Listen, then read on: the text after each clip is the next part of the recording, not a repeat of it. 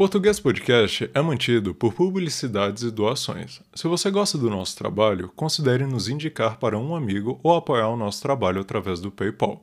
Basta procurar no nosso e-mail idioma.português.podcast.gmail.com e enviar a quantia que desejar.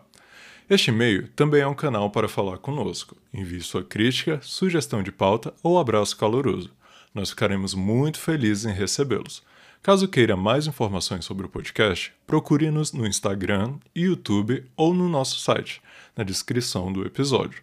Lá você vai encontrar as transcrições e mais detalhes sobre a gente. Olá, ouvinte, seja bem-vindo ao Português Podcast, o podcast semanal para você aprender português treinando sua escuta.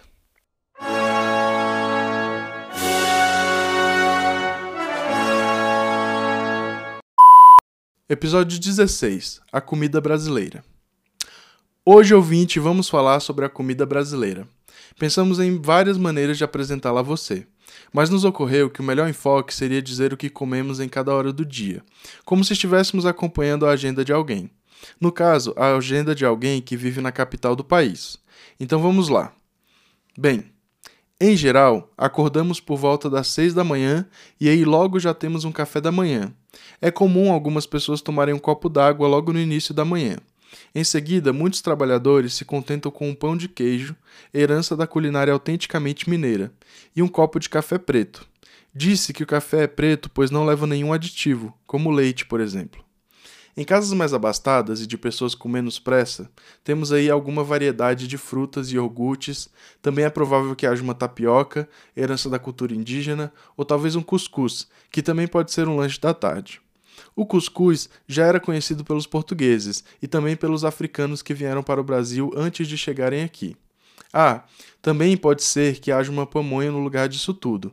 Pamonha feita de milho, enrolada na palha do milho, pode ser de doce ou de sal, o mesmo que dizer salgado ou doce, e geralmente acompanhada de um cafezinho. Isso, ouvinte, foi só o café da manhã. Logo vamos passar para o lanche entre o café e o almoço, que pode ser uma fruta. O Brasil é abundante em frutas tropicais, então uma salada de frutas não é rara como lanche da manhã.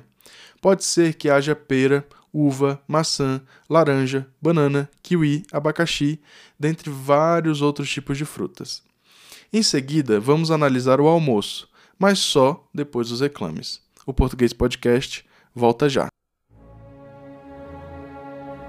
Assine o programa de roteiros do Português Podcast diretamente no nosso site.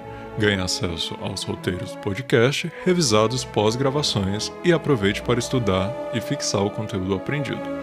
Assine o programa de roteiros do Português Podcast. É conteúdo que não acaba mais.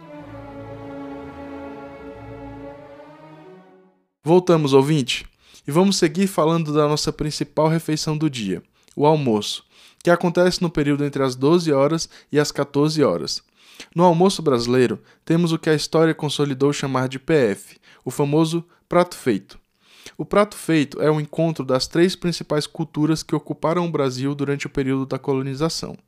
Há nele arroz e feijão, que é o básico da refeição brasileira, e também herança africana, em seguida, um tipo de carne, também chamada de mistura, que é uma herança da cultura indígena, pois não era raro cozerem carnes de animais caçados para suas refeições.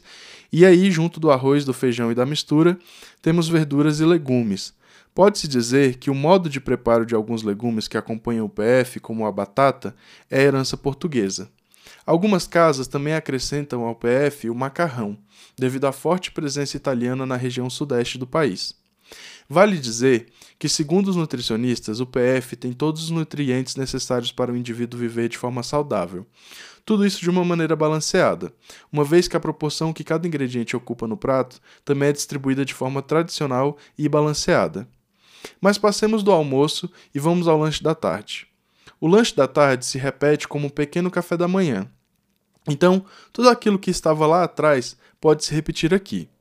Algumas pessoas preferem comer frutas também nesse momento, principalmente aquelas que estão de dieta.